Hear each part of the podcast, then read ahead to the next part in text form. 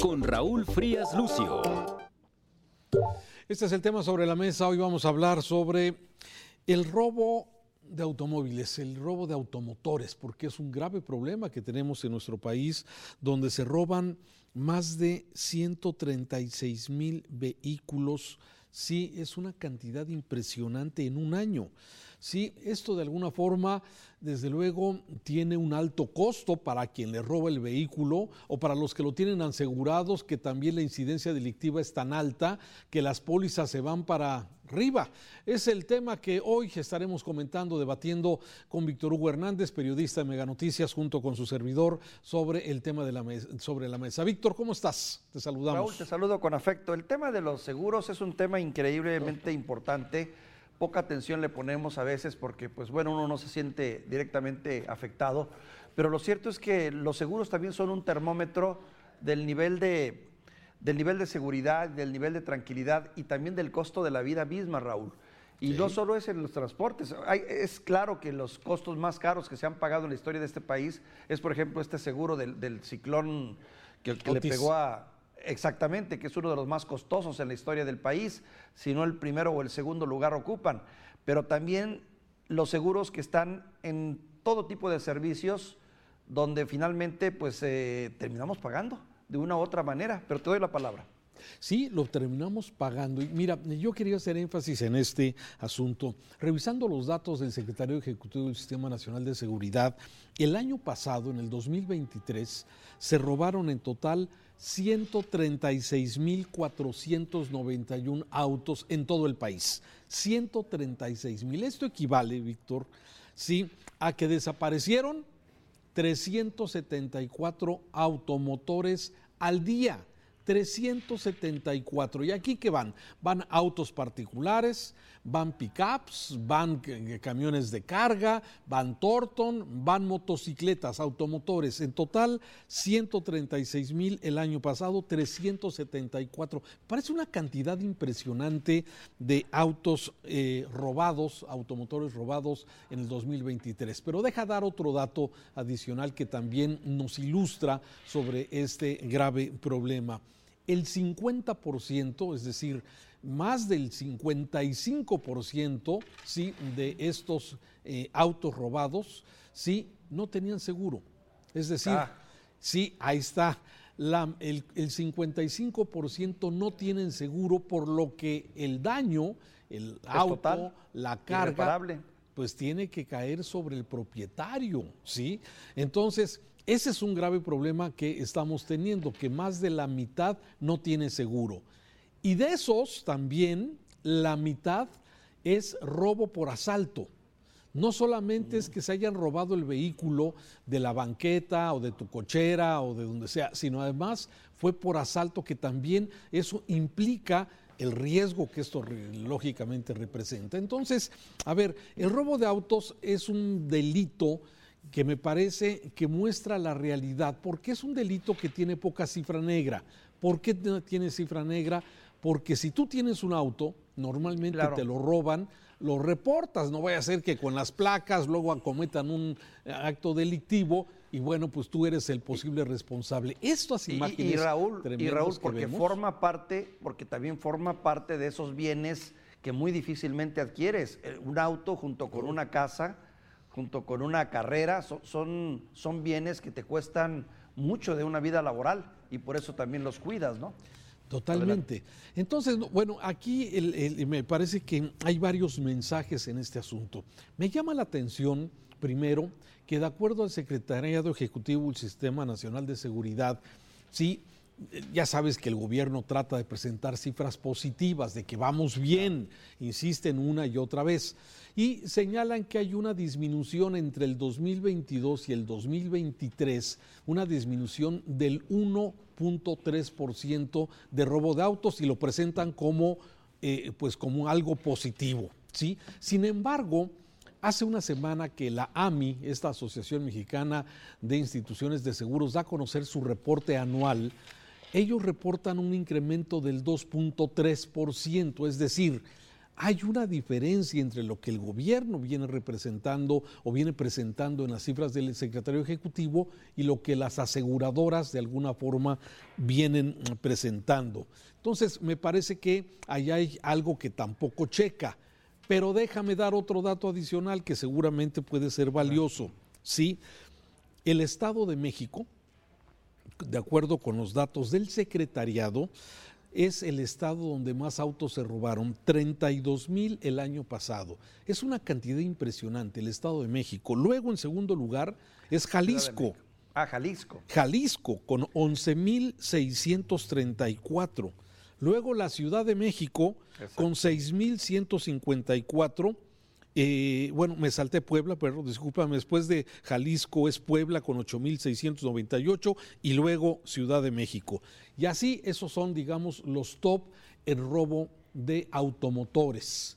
Ahora, donde la situación, Víctor, me parece que es más delicada, además del auto particular de las pick-ups, es el robo a traileros y tortons. Mm. Se ha incrementado de un año a otro sí, en porcentajes altos. Quizás en autos particulares se ha disminuido, como dice el secretariado, pero el incremento en tráileres, sí, con carga, se ha incrementado especialmente en Tamaulipas, en Guanajuato, en Puebla, en Veracruz, con datos, desde luego, datos oficiales. Y esto, como tú bien lo dices, repercute en el costo que pagamos todos los ciudadanos, es decir, la inacción del gobierno Claro. Nos está costando. Termina repercutiendo en la vida de toda la sociedad, de toda la comunidad. Mira, tú haces un desglose muy interesante. Pongamos tú que el 50% de todos estos vehículos no están asegurados. Aunque en el caso de la carga, creo que yo, yo creo que ahí el porcentaje es mucho mayor, ¿no? Tú sabes que una carga de transporte normalmente va asegurada. Y también es otro problema ahí, porque finalmente. No, todos, Víctor, no todos. No todos. Eh, eh, esto acuérdate que tiene que ver también con la formalidad. ¿sí? Claro, o sea, claro. Quien, tiene un negocio formal seguramente sí asegura, la mercancía. Pero el hombre camión tal vez no, el que es propietario de su propio camión y hace sus transportes y sus trasladitos, pues no. Pero al final del día, tanto, tanto lo que está asegurado como lo que no está asegurado termina repercutiendo en nuestra sociedad. Lo que está asegurado termina repercutiendo porque todo se encarece se encarece y finalmente llega a ti porque el día en que quieres asegurar tu camioneta, tu carro, tu carrito, ese día te dice te va a costar más caro porque hay más, hay más robos. Entonces, como hay más robos, te va a costar más caro. Uno, quien está, quien está asegurado. Y quien no está asegurado, como tú bien lo dices, termina acabando con la economía familiar. Hombre, que a esas alturas, si tú no tienes un seguro y te roban tu vehículo, te echan a perder la vida, Raúl, porque te alteran tu modus vivendi, alteran la economía de tu casa, alteran la economía familiar, alteran prácticamente todo. Y ahí es donde están los costos reales de la inseguridad. Todo esto que se roba, todo esto que saquean en las carreteras, en las calles, eh, termina repercutiendo en la vida de uno. Y aunque uno diga, bueno, es que a mí no me toca, a mí no me ha pasado esto en carretera, a mí no me han robado, termina afectándote a ti. Eso es, esa es la clave, yo creo, de, este mensaje. ¿Estás de acuerdo? Claro, a ver, eh, el caso, a ver, el caso de los aguacateros, hoy que todo el mundo habla de esos por el aguacate del Super Bowl. A ver, el aguacatero, el productor, además de los insumos que tiene que pagar para su producción, sí, tiene que pagar derecho de piso a los criminales, ¿sí? Luego, si, si la de malas de alguna forma, tienes que cuidar también la mercancía a lo largo del recorrido y tienes que pagar custodios. Ya ves que en las carreteras ahora vemos que van dos o tres tráileres con un carrito, con un Nissan, ahí van disque cuidando. Sí, bueno, que eh, algo seguramente. Todo ese costo, Víctor, todo ese costo, finalmente el productor lo va a incrementar en el costo de su producto y el comerciante le va a subir también el precio porque, bueno, tiene que poner rejas, tiene que poner seguridad, quizás pagar un guardia privado para que cuide la bodega donde va a llegar el aguacate. Y el aguacate finalmente se va a distribuir en los mercados, en los lugares donde que también tienen que incrementar la seguridad porque el gobierno no está cumpliendo con el cometido de la seguridad. Entonces, como tú bien lo dices, todo este costo de la inseguridad repercute en el bolsillo. No solamente es el tema de la percepción de la inseguridad y lo que ya has platicado en muchas ocasiones, que se acabaron los recorridos por carreteras en este país, que ya no puedes ir con seguridad. Sí, no solamente eso, sino lo que representa en el costo y que lo estamos pagando, cada uno de nosotros. Cada uno de nosotros, Raúl. Y también tiene mucho que ver con la, eh, la credibilidad y la actitud que ya se ha visto a través de estudios económicos y financieros que exigen gobiernos de fuera y que exigen otras empresas que dicen, si yo voy a ir a invertir en México necesito certidumbre, certidumbre legal y certidumbre eh, de seguridad, porque no se vale venir a invertir aquí para que luego te estén robando o estén saqueando tus trabajadores o te estén saqueando la fábrica.